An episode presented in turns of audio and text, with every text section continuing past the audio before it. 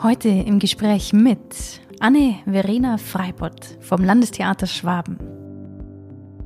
Dass man diesen Tisch, an dem wir hier gerade sitzen, dass man ihn auf fünf verschiedene Weisen erzählen kann und dass man sich überlegen kann, woher das Holz kommt und wer den gebaut hat. Das hat mich irgendwie begeistert. Frauen führen anders. Ich glaube, dass Frauen immer erstmal versuchen, nicht über Strenge, über Betonung einer Hierarchie zu führen, sondern es wird immer erstmal versucht, auf Augenhöhe mit allen zu sprechen und verständlich zu machen, warum etwas so sein muss.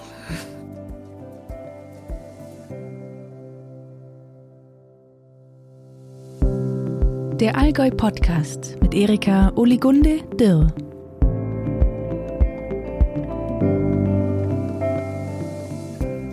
Herzlich willkommen zur neuen Folge. Meine heutige Gesprächspartnerin ist Chefdramaturgin am Theater in Memmingen.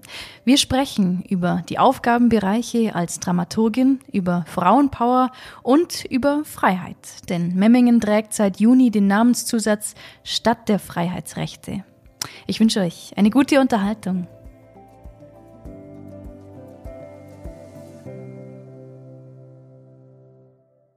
Hörer auch einfach mitnehmen. Wir trinken nämlich gerade, die Aufnahme läuft jetzt, wir trinken nämlich gerade den Hero Roast von Johannes Ritzek und sagen jetzt nicht, was wir meinen, aber es schmeckt auf jeden Fall gut und wenn ihr uns jetzt trinken hört, dann ist es der Hero Roast. Übrigens keine Werbung. Anne, herzlich willkommen im Podcast. Hallo. Ich muss mit einer Anfängerfrage anfangen. Was macht eine Dramaturgin? Eine Dramaturgin ist im Theater eigentlich für drei verschiedene Dinge verantwortlich. Als erstes ist das die Spielplangestaltung, also dass man mit den anderen Menschen aus der Dramaturgie sich überlegt, welche Stoffe, welche Stücke man auf den Spielplan bringen will, ob der Spielplan ein Motto bekommen soll, wie man dieses Motto einlösen kann mit den einzelnen Produktionen ob es irgendwelche Kooperationen in die Stadt hinein gibt, wieso das ganze nächste Jahr oder wann auch immer man das plant, aussehen soll. Das ist so die erste Aufgabe. Die zweite ähm, ist dann, dass in den einzelnen Produktionen, wenn die Regie da ist, also hier vor Ort wirklich arbeitet, Regisseurin oder Regisseur, dass man denen zur Seite steht und dass man berät. Und zwar, das Besondere daran ist, dass man nicht die ganze Zeit in den Proben dabei ist, dass man am Anfang so ein bisschen versucht zu verstehen, was so das System hinter dem Text ist, für das sich die Leute interessieren, also wie das so erzählt werden soll, dass man einmal versteht, welche Richtung das Ganze einnehmen soll. Ähm, und dann ist man nicht so oft da und hat dadurch einen anderen Blick. Also man kann so ein bisschen den äußeren Blick sich bewahren das muss man auch ein bisschen einüben tatsächlich, dass man nicht denkt, ach, die sind alle so nett, ach, ich könnte auch einfach jeden Tag zur Probe gehen, sondern dass man sich so ein bisschen mehr Distanz bewahrt und dann wirklich auch sagen kann, hey, wir hatten am Anfang gesagt, es soll in diese und jene Richtung gehen. Ich sehe jetzt folgende Dinge, die sind irgendwie anders. Ich finde das okay, das finde ich schwierig, den Punkt. Wie, wie machen wir das? So. Und das spitzt sich dann so ein bisschen zu, sozusagen zur äh, Premiere hin da muss man vielleicht ein bisschen mehr vehementer versuchen, nochmal zu sagen, was man schwierig findet oder was man gut findet. Ähm, also man berät während der Produktion. Ähm, und als drittes und letztes ähm, sind es so die ganzen vermittelnden Elemente. Also man schreibt ganz viele Texte, sei es für die Homepage, sei es für die Presse, ähm, aber auch so vermittelnde Sachen wie Programmheft, ähm, was kommen da für Texte rein? Wenn man Fotos hat, welche Fotos sind das? Zum Beispiel auch Fotoauswahl wird meistens von den Dramaturgen dann gemacht. Ähm, ähm, und wir machen halt auch Live-Vermittlungsangebote. Normalerweise live in dieser Spielzeit oder auch in der ausgehenden letzten Spielzeit war es ein bisschen schwieriger aus bekannten Gründen. Und dann gibt es sowas wie Einführung, dass man nochmal so 15 Minuten bisschen versucht, den Blickwinkel zu weiten oder zu schärfen, je nachdem, was einen da so erwartet als Zuschauerin. Wenn man dann gleich auf die Bühne guckt, dass man so ein bisschen, je nachdem, wer da so sitzt, sage ich immer, man, man verteilt Brillen. Man verteilt die richtigen Brillen, damit die Leute vielleicht schneller was sehen auf der Bühne und sich besser darauf einlassen können. Sei es ein bisschen eine Information über den Autor, die Autorin, den Stoff, der einen da so erwartet, die Besonderheit der Inszenierung. in 15 Minuten kann man auch nur so und so viel erzählen, aber es ist immer ganz interessant, wie die Menschen darauf reagieren. Und ich werde auch oder wurde, als wir das noch live machen konnten, wurde ich immer mal danach, dann nach der Vorstellung angesprochen, wenn ich noch im Foyer stand. Haben Leute gesagt, es ist so schön, dass sie die Einführung gemacht haben. Ich habe ich hab viel mehr gesehen. Dann denke ich immer, ach, guck mal, hat doch wieder was geklappt. genau, das sind eigentlich so die drei Aspekte. Das ist einmal Spielplangestaltung, dann ist es Produktionsdramaturgie und Vermittlung. Das heißt, du bist so mit sieben, acht Jahren irgendwann so aufgestanden, hast gedacht, so, hm, ich werde Dramaturgin. nee, auf eine Art und Weise leider nicht. Ich habe ganz lange gar nicht gewusst, dass es den Beruf gibt. Ah. Und zwar, obwohl ich im Theater war mit meinen Eltern, ähm, obwohl ich mit 15 Jahren in den Jugendclub des Thalia Theaters in Hamburg reingestolpert bin. Ähm, ich bin in Hamburg geboren und aufgewachsen und fand es, ich fand es fantastisch sofort, dachte, das ist die Welt, in der ich bleiben will. Und trotzdem habe ich mich aber irgendwie nicht detailliert damit genug damit beschäftigt, um zu begreifen, welche Berufe alles alles so gibt. Die Dramaturgie habe ich äh, tatsächlich erst über verschiedene Umwege in Berlin irgendwann begriffen, dass es das gibt und auch so, was die so machen, Dramaturginnen, und dass das vielleicht was für mich sein könnte. Und das war eigentlich erst so mit so 25. Relativ spät. Was fasziniert dich am Theater? Ich bin jemand, ich erzähle wahnsinnig gerne Geschichten. Meine Mutter und meine Schwester sagen immer, dass ich ganz früh ganz viel gelogen habe. Und zwar immer nicht so zielgerichtet, nicht um irgendwas zu bekommen oder so, sondern um die Geschichte schöner zu erzählen. Das hatte dann manchmal auch schwierige Auswirkungen, wenn ich zum Beispiel erzählt habe, dass ich von der Grundschule nach Hause gekommen bin und dass mir jemand nachgegangen ist, hat meine Mutter natürlich Panikanfälle bekommen. Also ich dachte, oh Gott, wie man in Hamburg immer sagt, ein sehr schönes Wort für eine schwierige Sache, ein Mitschnacker. Und ein, ein Mitschnacker, dann hat sie ja gedacht, oh Gott, ich muss die Polizei anrufen, da läuft jemand in der Gegend rum. War total panisch. Und es war eigentlich nur eine Geschichte, die ich mir ausgedacht hatte. Und irgendwann habe ich auch angefangen, die mal aufzuschreiben und habe irgendwie Gedichte zum Muttertag irgendwie aufgeschrieben oder so. Ich habe immer gerne Geschichten erzählt. Ich fand es immer wichtig, dass man, dass man nochmal auf die Wirk Früher hätte ich das nicht so benannt. Als Kind fand ich es auch nicht wichtig. Es hat mir einfach Spaß gemacht wahrscheinlich. Aber ich fand es spannend, dass man weiß ich auch nicht, dass man diesen Tisch, an dem wir hier gerade sitzen, dass man ihn auf fünf verschiedene Weisen erzählen kann und dass man sich überlegen kann, woher das Holz kommt und wer den gebaut hat und dass man, dass man da fünf spannende Geschichten draus machen kann. Das hat mich irgendwie begeistert. Und ich finde immer, Geschichten sind wichtig für uns. Wir müssen das erzählen, wir müssen begreifen, dass wir die Welt beeinflussen können, dass wir sie halt negativ auch sehr stark beeinflussen können, aber auch positiv und dass wir, dass wir unsere Wirklichkeit auch in die Hand nehmen können und formen können, dass wir uns alle als wirkmächtig verstehen. Und ich finde, dass Geschichten da ähm, ist auch so spannend, wenn man wenn man an, sich anschaut, was für Geschichten es über die ganze Welt verteilt so gibt und was, was da alles einen so eint eigentlich als Menschen, egal ob man aus einer riesigen Großstadt in den USA kommt oder aus einem ganz kleinen Dorf in Kolumbien, es eint einen wahnsinnig viel, eigentlich wesentlich mehr als das, was einen trennt. Und dieser ganze Bereich, den fand ich immer schon faszinierend. Und im Theater kommt dann halt nochmal der Aspekt dazu, dass es live ist dass einem etwas geboten wird auf der Bühne, das, obwohl es jeden Tag ansatzweise das gleiche ist, jeden Tag anders ist. Also ich habe irgendwann auch angefangen, selber zu inszenieren. Nicht, nicht so viel jetzt so über die ganze Zeit gesehen, aber mittlerweile so einmal im Jahr. Und eine einzige Premiere habe ich mir nicht angeguckt. Das war 2009 ähm, in Berlin damals noch. Dann habe ich gedacht, oh, ich bin so aufgeregt. Ich gehe ich geh in die Kneipe nebenan und esse eine Wantannensuppe. Ich sehe mich da noch sitzen. ähm, und ich bereue das bis heute, weil die sehr, sehr gut angekommen, die Produktion. Es gab ganz tolle Kritiken. Und ich hatte die ganze Zeit das Gefühl, dass ich das nicht so richtig gut beurteilen kann, weil ich just in der, in dem Termin eben nicht dabei war. Und dieser Live-Moment, wenn man so merkt, ich habe zum Beispiel jetzt in dieser Spielzeit habe ich Don Quixote inszeniert, äh, hier am Landestheater Schwaben.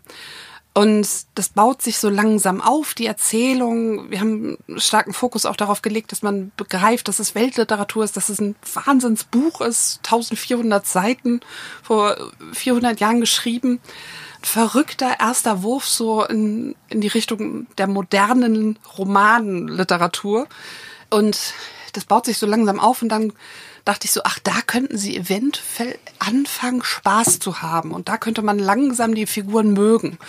Und dann sitze ich in der Premiere, war die ersten fünf Minuten wahnsinnig aufgeregt, aber dann geht's irgendwann. Und dann höre ich die ersten Lacher, so kleine Gluckser im Publikum. Und dann denke ich, ja, das ist, das ist ein Glücksmoment, der ist unfassbar. Ich verstehe jeden, der nicht in die eigene Inszenierung geht, aber ich muss da drin sitzen, ich muss es mitatmen. Und ich finde es faszinierend, wenn man eine Theaterproduktion erarbeitet und man kommt so auf eine Stunde 30 oder so. Und wenn nichts passiert, also wenn nicht irgendwas vergessen wird oder irgendein Hindernis auf der Bühne plötzlich entsteht oder so, dann ist es immer plus minus eine Minute die gleiche Zeit zum Beispiel auch. Etwas, was man da kreiert hat, was produziert wurde, das ist so spannend, das haut mich immer noch um. Also ich sitze da immer wieder und denke mir, ich habe den besten Beruf der Welt. ja, wirklich, weil es ist auch so eine tolle Teamarbeit. Also Theater ist so, wenn, wenn man da sitzt, wir haben zum Beispiel hier am Landestheater haben wir 55 MitarbeiterInnen so. Und eigentlich ist jede einzelne Person an dem Entstehen einer Produktion beteiligt. Und das sieht man natürlich dann nicht mehr. Man denkt auch so, wenn man so drauf guckt, denkt man, ja, ich kann mir vorstellen, Licht ist wahrscheinlich dabei, Ton, die Schauspieler, so. Und das ist so das, was man sieht. Aber wie das alles entstanden ist und wer da Werbung für gemacht hat, wer die Karten verkauft und es ist alles, ach, ich finde es fantastisch. Da, sind jetzt so viele Fragen, die jetzt da anknüpfen. Also erstmal ganz kurz, gibt es eigentlich auch so falsche Klischees vom Theater, die in den Köpfen von Menschen sind? Oh ja. Was macht ihr denn tagsüber? Das ist eins der ganz großen Klischees. Noch ein weiteres Klischee ist, wenn der Autor das Stück sehen würde, würde er sich im Grab umdrehen dass irgendwie so ein bisschen vermutet wird, dass es eine richtige Art und Weise gibt, einen, einen Stoff auf die Bühne zu bringen. Und dass ein Autor, der sagen wir mal 1700 gelebt hat oder so, wenn er das heutzutage sehen würde, gelingt meistens die Übertragungsleistung dann nicht zu denken, der war ja 1700, war der modern, der war speziell, der wäre jetzt auch weiterhin modern. Der wäre immer noch interessiert daran, die Menschen zu bewegen, die Gesellschaft zu beeinflussen und so. Und der wäre interessiert daran, dass wir da was anderes draus gemacht haben. Weil als Theaterschaffende kann man immer nur aus seiner eigenen Zeit auf einen Stoff gucken. Ich kann den ja nicht so machen wie 1700. Da war ich nicht dabei. so. Und das ist, also das ist zum Beispiel auch ein totales Klischee dann noch, es ist eine Berufung. Es ist kein Beruf, sondern eine Berufung. Das finde ich ein bisschen, immer ein bisschen eine Beleidigung, so ein bisschen, weil es auch mal so impliziert, ihr müsst auch nicht so viel verdienen oder auch so, sei doch froh, dass du das machen kannst, dass du dich da ausleben kannst. So, es impliziert es auch mal ein bisschen. Was gibt es noch für Klischees? Es gibt sicherlich noch welche. Wie kannst du dir so viel Text merken? Das ist zum Beispiel eine Sache, die Schauspieler ganz häufig direkt nach der Premiere gesagt bekommen.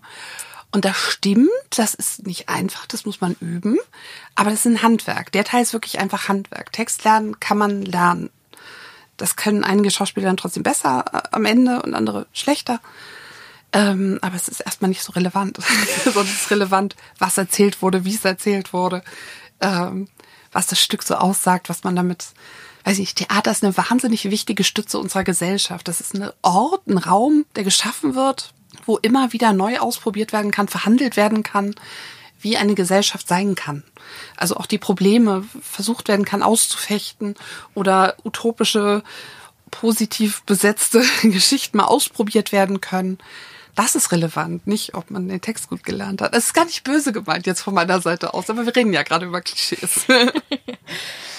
Äh, eine andere Frage, die da auch noch anknüpft, ist, du warst ja, okay, du bist in Hamburg aufgewachsen, du warst in Berlin tätig, du warst in Münster tätig, wenn ich das richtig recherchiert habe. Und dann hat es dich natürlich völlig konsequenterweise nach Memmingen gespült. Weil du jetzt vorher gesagt hast, es arbeiten so viele Leute hier.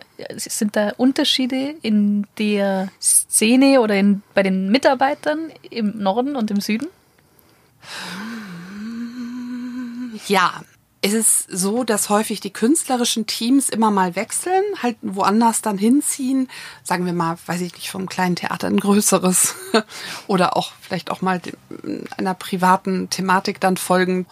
Oder dass man eben, es bilden sich oft auch so ein bisschen so Familien am Theater, dass man doch längere Zeit mit, mit Leuten zusammenarbeitet in verschiedenen Konstellationen und dann mitgeht, wenn die woanders hingehen.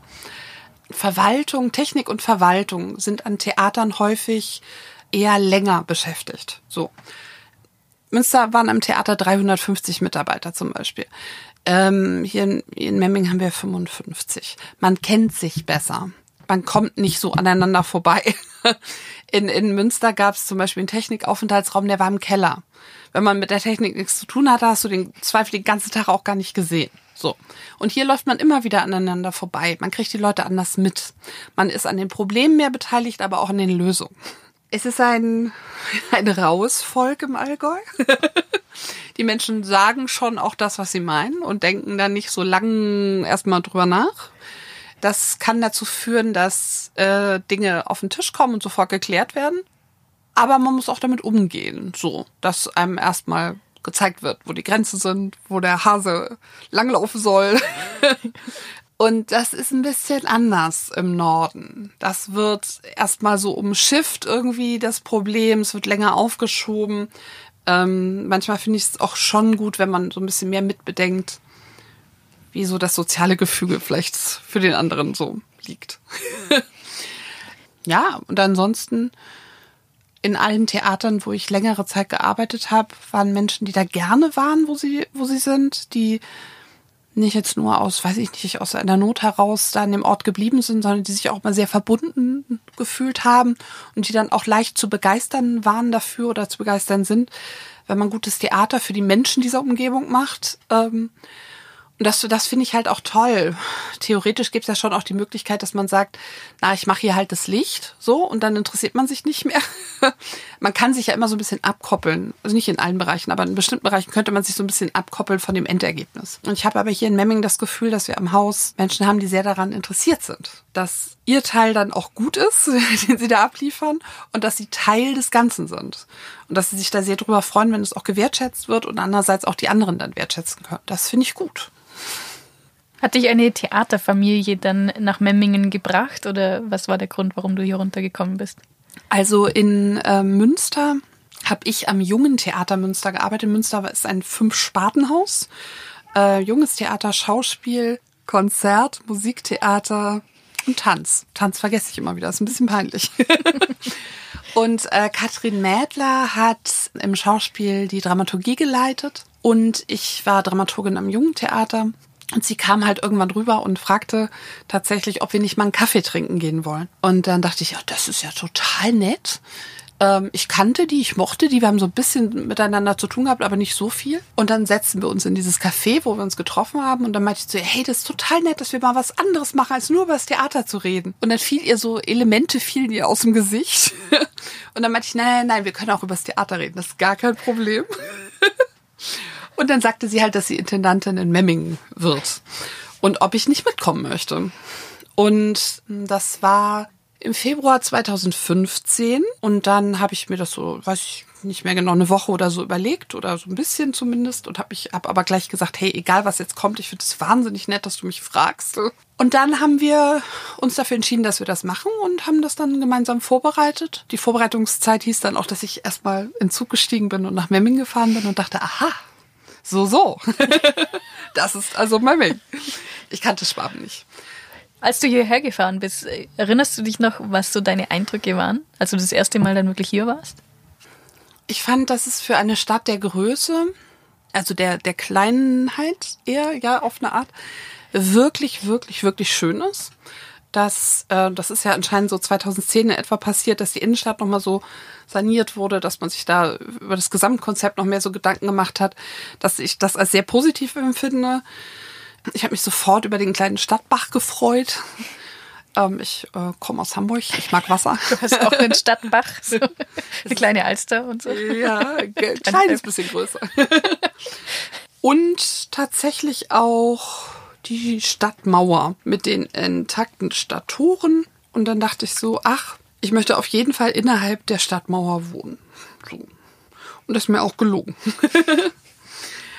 und ich weiß noch, dass das äh, war im Sommer 2015 dann, dass ich das erstmal hier war. Und es war schönes Wetter und die Leute saßen am Wasser oder auf den Plätzen in Cafés und Restaurants und dachte so, ach, das ist irgendwie, das ist nett. Das kann ich mir vorstellen mir dann schon sehr schnell klar geworden, dass es wirklich sehr klein ist und dass es kein Kino gibt im Innenstadtbereich und kein Theater außer uns.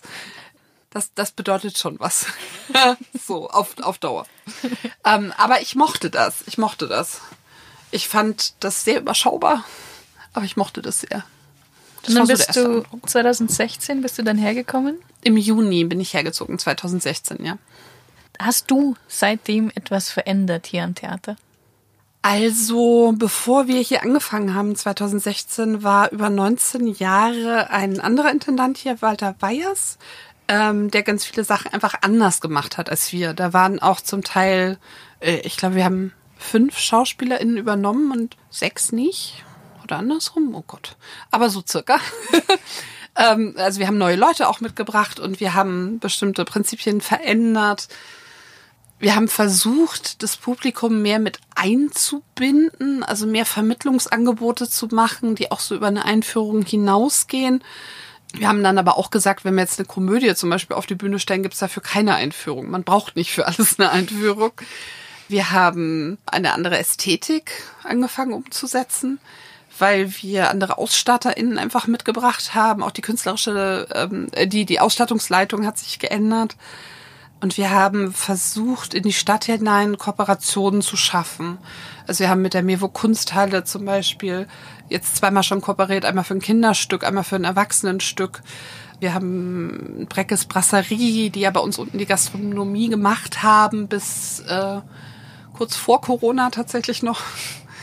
Da haben wir auch mal gespielt. Äh, wir haben mit der Kirche irgendwie einen ganz guten Verbund, machen da Theater und Kirche, sind Gottesdienste, die sich auf Themen unserer Stücke beziehen. Wir haben zum Beispiel Kindergartenstücke angefangen zu machen, dass in den Kindergärten wirklich auch zum Teil geprobt wird, dass man mit den Kindern das auch so ein bisschen entwickelt. Das habe ich zum Beispiel in der ersten Spielzeit gemacht und dann sind wir in ganz viele Kindergärten so in Memming und in der Umgebung gefahren. Es war wahnsinnig nett. Wir haben mit freien Gruppen kooperiert, zum Beispiel mit der Geheimagentur, die dann ein, ein leerstehendes Haus hier in Memmingen als Zentrale so ein bisschen benutzt haben und sich unter anderem zum Beispiel auch mit den zwölf Bauernartikeln dann in ihrer, in ihrer Arbeit beschäftigt haben. Wir haben so Recherchesachen hier in der Region gemacht, also Stücke entwickelt, die, die mit der Region, mit der Geschichte hier des Memmings und des Umlands zu tun haben und haben schon sehr versucht, Geschichten zu erzählen, wo wir immer das Gefühl hatten, die passen ja auch wirklich gut her. Also ich, es gibt Geschichten, die kann ich in Berlin genauso gut erzählen wie in Memmingen. Aber es gibt auch Geschichten, die sind eher für ein großstädtisches Publikum geschrieben, weil die einen anderen Alltag einfach haben. So, ganz banal. Nicht, weil die bestimmte Dinge nicht wissen oder nicht verstehen würden, sondern weil ihr Alltag anders ist. Und ich glaube, wir haben uns mehr ähm, wir haben wirklich versucht, uns hier reinzuarbeiten, hier anzukommen und die Fühler auszustrecken sehr schnell und andere Menschen mit ins Boot schon mal zu holen, die hier schon länger leben als wir, die schon Erfahrungen gesammelt haben. Und die Rückmeldungen waren sehr schnell sehr gut. Also wenn so ein Intendanzwechsel kommt, man verliert immer einen Teil des Publikums, weil Menschen das andere halt auch mochten. Das ist auch vollkommen legitim. Aber wir haben ganz schnell neue bekommen. neue Publikumsschichten, glaube ich, auch so aufgemacht, erschlossen. Und wir haben das Haus gut gefüllt. Wir haben gute Kritiken bekommen. Wir haben ein bisschen versucht, das Haus so überregional auch wieder sichtbarer zu machen. Wir haben zum Beispiel haben wir den Theaterpreis des Bundes 2019 bekommen mit zehn anderen Theatern zusammen.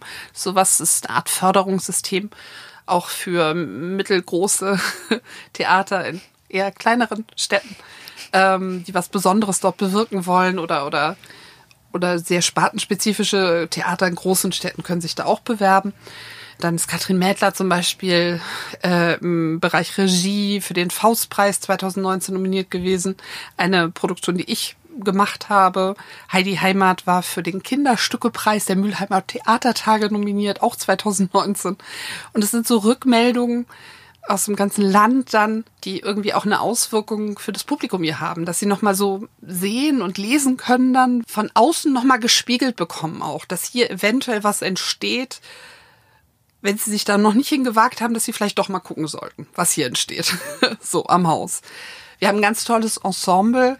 Seit 1920 haben wir jetzt keine Kündigungen mehr gehabt. Also im Theater heißt das nicht Verlängerung, aber das Schauspielensemble ist in der letzten Spielzeit, dieser Spielzeit und der kommenden wird es komplett zusammenbleiben. Und das ist ja auch immer Teil dieser Theaterfamilie, dass man mit den Leuten was erarbeitet über einen längeren Zeitraum, dass man so perspektivisch auch arbeitet, dass man schaut, was würde die Person gerne noch machen, was würden die gerne noch erleben am Theater. Und das ist halt immer eine tolle Bestätigung, wenn die Leute sagen, nee, ich fühle mich hier wohl, ich fühle mich gesehen, ich habe das Gefühl, dass ich mir hier was herstellen kann auf der Bühne dass abwechslungsreiche Dinge passieren für mich, dass auch nicht immer die gleichen RegisseurInnen nur kommen, sondern dass es ein bisschen Abwechslung gibt. Und das ist eine große Bestätigung. Das ist, das ist gut.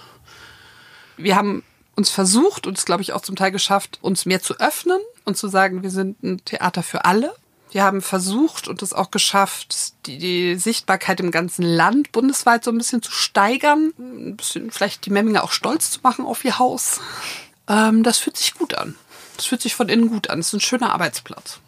Sind da auch Facetten dabei, die jetzt so weiblich sind? Also wenn es davor jetzt so eher männlich dominiert war und ihr kommt da in doppelter Frauenpower, ist das was anderes oder, oder hätte das jetzt auch? Na, da gibt es ja ganz viele Überlegungen dazu und ich glaube, das stimmt. Frauen führen anders. Es ist immer ich finde, dass Katrin Mädler das immer richtig versucht und meistens schafft, alle mitzunehmen. Dass jeder das Gefühl hat, wenn er eine Entscheidung, wenn eine Entscheidung ansteht, dass man die nicht gemeinsam entwickelt, aber dass jeder erstmal auf einen Stand gebracht werden soll, bevor die Entscheidung dann nach außen kommt. Ich glaube, dass Frauen immer erstmal versuchen, nicht über Strenge, über Betonung einer Hierarchie was auch immer eine gewisse Abwertung impliziert, zu führen, sondern immer erstmal auf einem Level. Die Dinge, es wird immer erstmal versucht, auf einem Level mit allen zu sprechen, auf Augenhöhe mit allen zu sprechen und verständlich zu machen, warum etwas so sein muss. Es gibt Theater in Deutschland, die irgendwie über einen bestimmten Zeitraum gesagt haben, hey, wir machen nur Inszenierungen mit Frauen. Oder es gibt den Streit um die Frauenquote, auch im Kulturbereich. Ich finde diese Überlegungen, finde ich alle super. Aber das haben wir gar nicht explizit gesagt. Aber dann haben wir irgendwann auch mal aufgeschrieben, wie viele Frauen bei uns inszenieren, wie viele weibliche Ausstatterinnen kommen. Tatsächlich bei Autorinnen, das ist ein bisschen schwierig. Es ist gerade im klassischen Bereich, dann die Klassiker, da gibt's fast nichts. Heute, wenn man dann ins Zeitgenössische kommt, kann man sich ein bisschen anstrengen, dann findet man schon auch tolle Autorinnen. Aber da, da ist so ein bisschen das Feld so ein bisschen ungleich. Aber wenn man über Regie und Ausstattung redet, versuchen wir viel mit Frauen zu arbeiten. Und das gelingt gut weil wir tolle Leute kennen mittlerweile. Es ist überhaupt nicht so, dass wir sagen, wir wollen aber nicht mehr mit den tollen Männern arbeiten. So ist es auch nicht. Zum Beispiel heute Abend ist jetzt eine Premiere in Anführungsstrichen. Also eine letzte Probe. Die Premiere ist dann irgendwann. Und das ist Szenen einer Ehe von Ingmar Bergmann, also nach dem Film von Ingmar Bergmann. Das hat Max Klässen inszeniert und Ilka Meyer macht die Ausstattung. Und die haben schon ganz oft als Team zusammengearbeitet, auch schon bei uns. Und die sind beide super. Und dann ist es nicht so, dass wir sagen, wir wollen jetzt aber nicht mehr mit Max arbeiten, weil er ein Mann ist. so ist es halt nicht. So. Aber wenn man so drauf guckt, merkt man, dass wir irgendwie schon so ein bisschen eine Betonung darauf legen, dass wir auch gerne mit Frauen arbeiten. So. Ist das unüblich für die deutsche Theaterlandschaft? Naja, es gibt ähm, oh, die aktuellen Zahlen weiß ich nicht genau. Das, es, es war mal, ich wusste die mal. Es gibt, sagen wir mal, so circa 110, 111 Theater, die in öffentlicher Trägerschaft stehen. Und da sind so 15 Prozent Intendantinnen. Nur so. Ich, ich hoffe, dass das jetzt stimmt. 15, äh, sagen wir mal vielleicht, wenn es gut läuft, jetzt mittlerweile 20. Mhm. Aber es ist immer noch äh, sehr unausgeglichen es wird, es gibt verschiedene Studien darüber, dass äh, im deutschsprachigen Theaterraum RegisseurInnen nein, das ist nicht richtig, Regisseurinnen, den Frauen, die inszenieren, eher kleinere Produktionen angeboten werden, also eher die Studioproduktion und dass die Männer eher aufs große Haus kommen. Das sind so Sachen, es gibt pro Quote zum Beispiel. Das sind äh, weibliche Theaterschaffende, die sich zusammengesucht haben und äh, versuchen, die Quote da irgendwie einzuführen, die darauf drängen wollen, dass mehr Frauen in bestimmte Positionen gelangen. Und da tut sich was, da tut sich was. Einfach auch nur, weil man es wahrnimmt, anders nochmal. Und wir sind da jetzt nicht so überregional politisch groß aktiv und bringen uns da jetzt so in solche in solche Verbände so groß ein. Aber hier am Haus versuchen wir es einfach umzusetzen.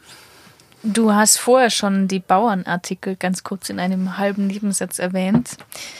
Memmingen bemüht sich ja momentan um den Namenszusatz Stadt der Freiheitsrechte. Spielt es für euch jetzt am Theater auch eine Rolle? Also, ähm, bevor ich hierher gezogen bin und äh, genauso gilt das für Katrin Mädler, haben wir natürlich versucht, uns mit der Stadt irgendwie nochmal anders zu beschäftigen, zu schauen, was für spannende Geschichten hier sind, was für Dinge hier passiert sind und ähm, was der Stadt selber so wichtig ist. Und es war ja so, dass äh, 1525 hier die zwölf äh, Bauernartikel verfasst wurden und niedergeschrieben wurden, aus dem Drang heraus ähm, zu sagen, dass die Bauern jetzt endlich aus der letztendlich irgendwie immer noch vorhandenen Leibeigenschaft mit den Adligen rauskommen, dass man der Kirche nicht mehr so viel abgeben muss und dass das, was als allgemein gut angesehen wurde, dass das auch für alle irgendwie zur Verfügung steht. Das waren so die, die Kernpunkte.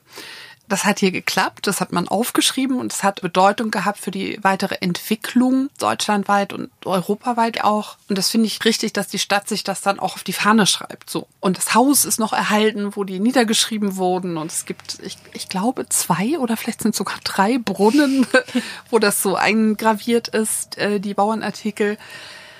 Es ist natürlich was, wenn man sagt, also 2025 ist dann auch 500 Jahre Bauernartikel. Und es hat für uns insofern eine Auswirkung, dass es halt Teil der Stadt ist. Und da muss man aber noch gucken, was man spezifisch jetzt damit macht. Weil die Frage ist ja, was bedeutet das für mich heute? Also Historie muss ja irgendwie eine Auswirkung für mich heute haben oder es ist ein bisschen Dekoration. So finde ich immer. Auch als Dekoration hat es auch einen legitimen Teil, absolut. Also ein, ein hübsches Bild ist immer noch ein hübsches Bild. So. Aber wenn es darüber hinaus noch was aussagt, ist es vielleicht noch ein bisschen spannender. wir haben zum Beispiel jetzt 2020 haben wir vor den Sommerferien, um auch wieder was zeigen zu können, um eine Produktion auch wieder zu machen, haben wir uns einen theatralen Stadtspaziergang überlegt wir haben das ein bisschen zu kompliziert gedacht. Es waren zwei Routen, die an einem Tag liefen und dann waren die Damen an der Kasse verwirrt und die ZuschauerInnen waren oh auch verwirrt, äh, was jetzt wo ist und wann und wofür man jetzt die Karte hat. Das machen wir so nicht mehr. Die Dinge werden anders heißen. man lernt ja dazu. Aber da, die, unsere ZuschauerInnen waren total glücklich, dass es auch wieder losgeht und sind dann auch gekommen. Und bei der einen Route war die eine Station tatsächlich hatte mit den zwölf äh, Bauernartikeln zu tun. Da hat André Stuchlik, der ist hier schon länger im Haus, hat die quasi aus dem Stadtbach gefischt. Also so wie so eine Flaschenpost und hat die verlesen und hat wie so ein bisschen wie mit so einem riesigen Hörrohr dann auch so wie in die Vergangenheit sich zurückgebeamt. Ah, ich höre etwas aus der Geschichte, was mir gesagt wird. Das ist ähm, eine Teilnutzung dieser Geschichte sozusagen gewesen im Rahmen einer anderen Produktion. Wir haben von 2016 bis 2018 eine Kooperation mit einer freien Gruppe gehabt, mit der Geheimagentur. Und die haben sozusagen über einen längeren Zeitraum hier recherchiert, in Memmingen und in der Umgebung, haben Menschen befragt, was für sie bedeutende Artefakte der Geschichte sind, ob sie vielleicht, weiß ich auch nicht, der eine hatte irgendwie eine Geige zu Hause hängen und dann hat er die Geschichte dieser Geige erzählt und dann gab es einen Projektfinale sozusagen auf der Bühne im Studio. Und da saßen die ZuschauerInnen mit den Performern wie in so einer, ja, sagen wir mal, Stadtratsversammlung oder so und dann versucht, zwölf neue Artikel aufzuschreiben. Diese Versammlungen waren interessant. Klar, Publikum ist an jedem Abend sitzen da unterschiedliche Leute, wie sehr die mitgegangen sind oder nicht, äh, wie sehr sie sich darauf eingelassen haben, wie sehr oder wie wenig sie überlegt haben, was hätte für uns heute Relevanz? Also so große Relevanz. Wie gesagt, die Artikel sind ja wirklich niedergeschrieben worden in der Zeit der großen Not. Und das war spannend, was da jeden Abend rausgekommen ist. An was denkst du, wenn du an Thema Freiheit denkst? Also, ich glaube, dass sich das jeden Tag ändert, woran ich daran denke. Im Moment beschäftigt mich sehr das aktuelle Geschehen, dass Menschen auf die Straße gehen und sagen, wir leben in einer Diktatur. Und dann gucke ich mich um und frage mich, wovon sie um Gottes Willen eigentlich wirklich reden. Ich verstehe, dass Menschen private Probleme mit Einschränkungen haben, dass ähm, das auch nicht jedem gelingt, so immer für die Gesellschaft und für alle zu denken. Da ist auch jeder hat auch andere Dinge mitbekommen so im Leben. Aber das finde ich schon sehr beängstigend, mit was für Gruppen sich da zum Teil auch so zusammengeschlossen wird. Das, das haut mich wirklich gerade um. Wir haben jeden Tag so viele Möglichkeiten in unserem westlichen deutschen Leben. Ich fühle mich extrem frei. Und wenn ich jetzt eine Maske trage und mich an die Abstandsregeln halte und wenn ich meine Hände wasche, dann hat das nichts mit Freiheit zu tun für mich, die irgendwie eingeschränkt wird. Das ist einfach nicht richtig. Aber auch wenn ich das außen vor lasse, ich fühle mich sehr frei. Was tust du eigentlich privat? Mm. Was tust du, wenn du mal frei hast? Hast du überhaupt frei? Jetzt ganz konkret meinen Beruf, die Dramaturgie. Ich bin halt auch der Teil der Theaterleitung als Dramaturgin. Äh, viel damit zu tun hat, Dinge von Null zu schaffen sich das auszudenken und dann irgendwie anzuschieben, ist manchmal schwer, das zu trennen, so, ne? Wochenarbeitszeiten oder so, das ist immer so ein bisschen eine Thematik in dem Beruf.